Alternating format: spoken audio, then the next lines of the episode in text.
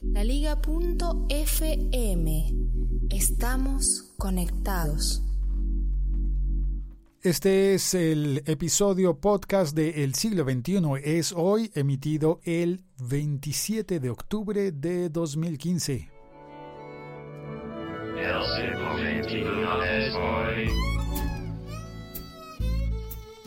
Pues a través del portal Apple Esfera me he enterado de el movimiento raro y exótico en la economía de Apple.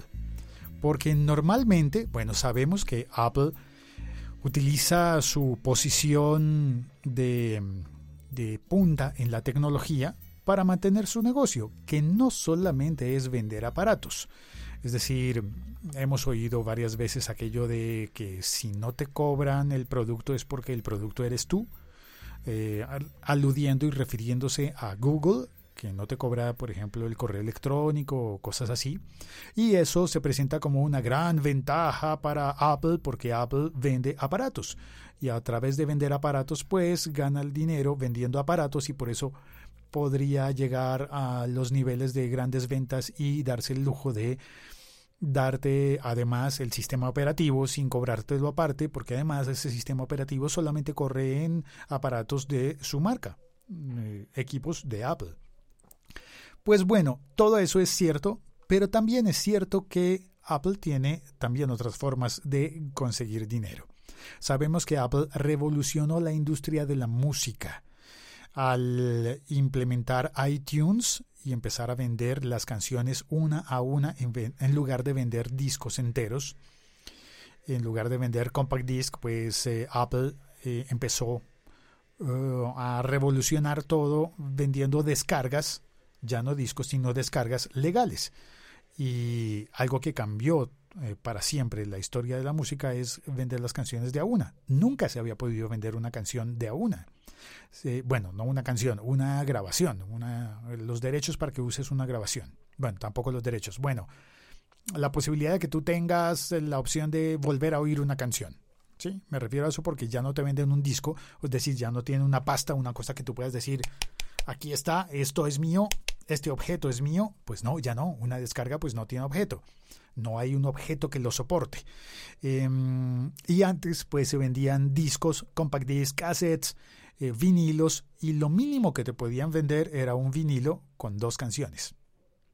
Bueno, a decir verdad, en la época del compact disc, del CD, ocasionalmente podrías haber comprado un compact disc con una sola canción.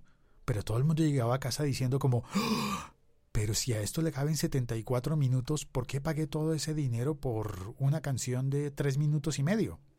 Bueno, eso sucede cuando eh, vinculas la idea de que la música es un objeto.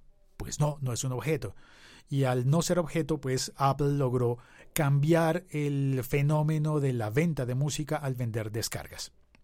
Y entonces, ¿qué pasó? Pues que Apple, como te vendía el iPod, Em, te vendía luego a través de iTunes también la descarga de la música para llenar ese iPod.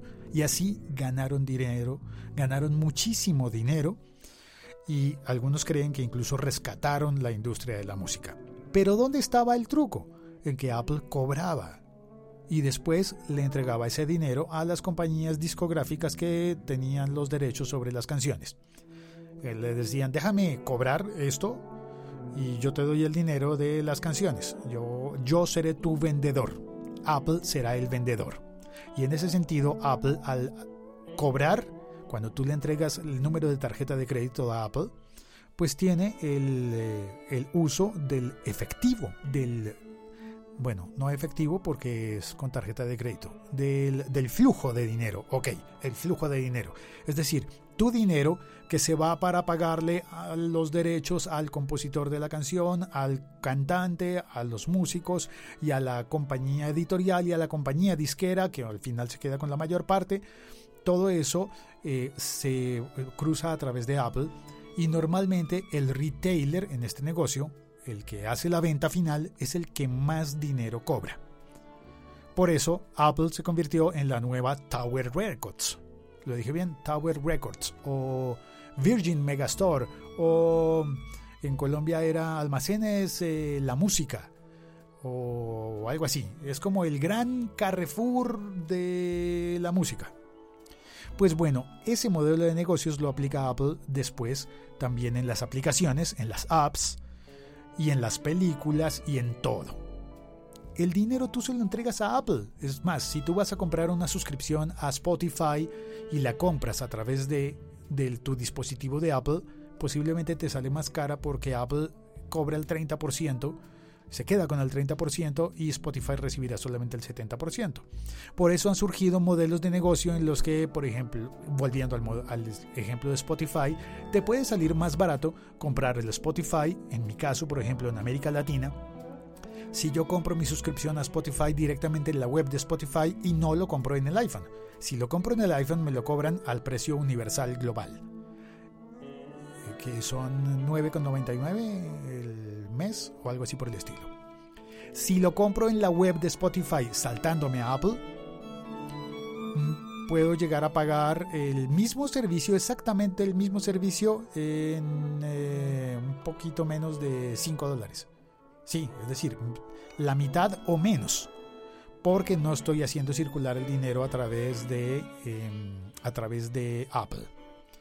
Así que ese formato de Apple de tener el flujo de caja, eh, estar en la mitad de puente entre los dueños de las aplicaciones y el cliente final, pues ese modelo es el que se ha roto por primera vez.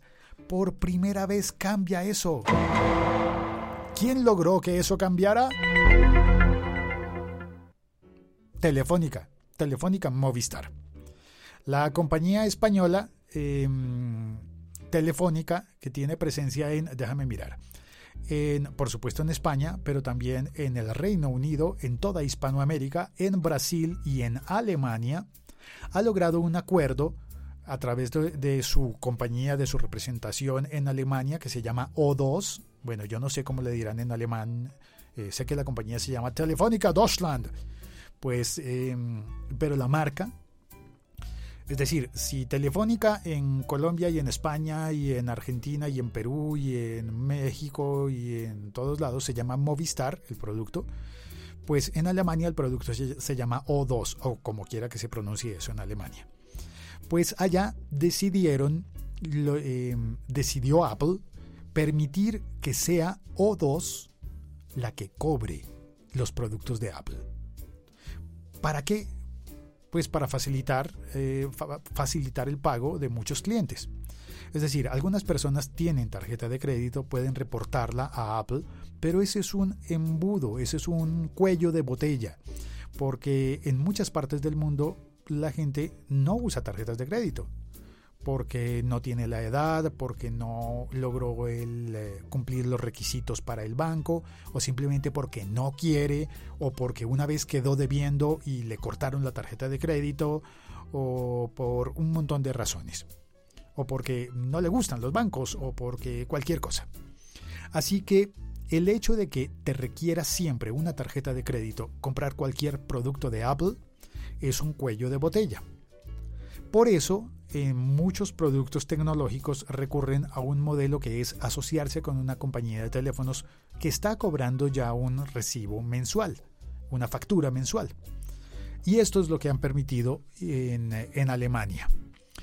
Em, ahora los productos de Apple se van a poder em, cobrar a través de la factura telefónica de O2, es decir, del Movistar alemán que según veo en la web de Movistar, ellos declaran que tienen la nada despreciable cifra de 47 millones de accesos en Alemania.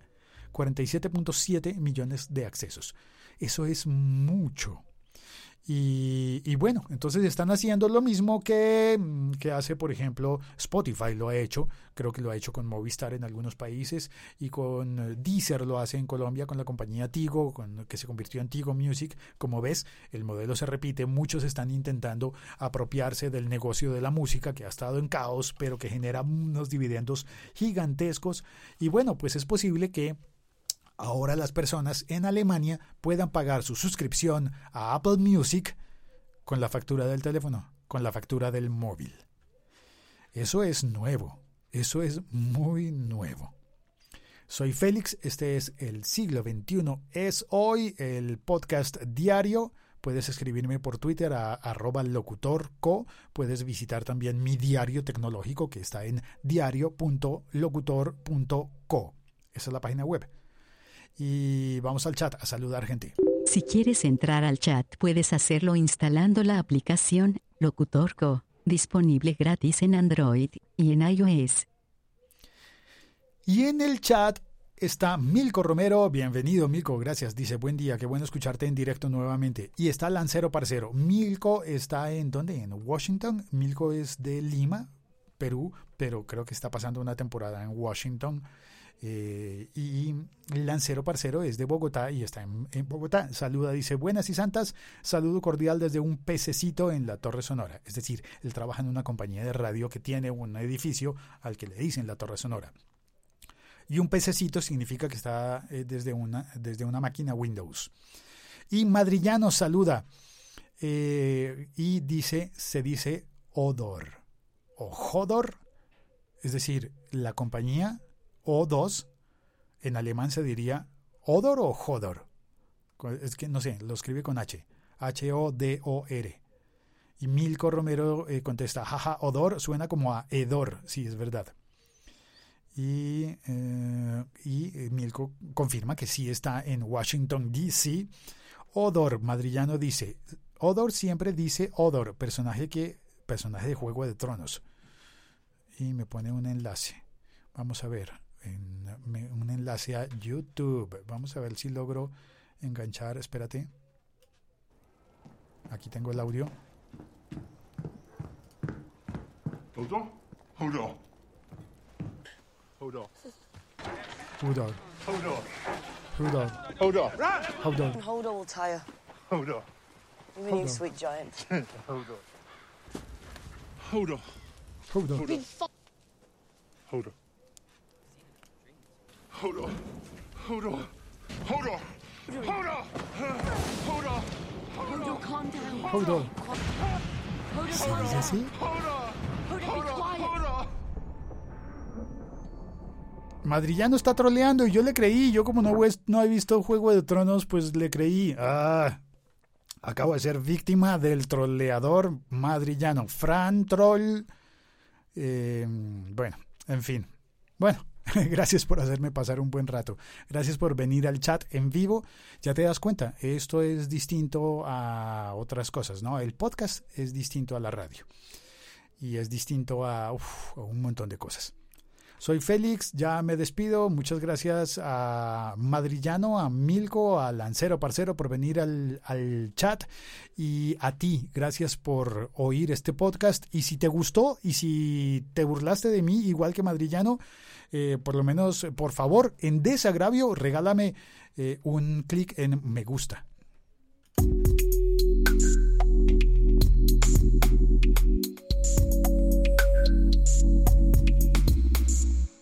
Madritroll, sigue diciendo en el chat de Fran Madrillano. Y Milko dice, por aquí esperando el Apple TV, pero en las tiendas no tienen avisos de stock aún. Bueno, ayer empezó, empezó la venta oficialmente.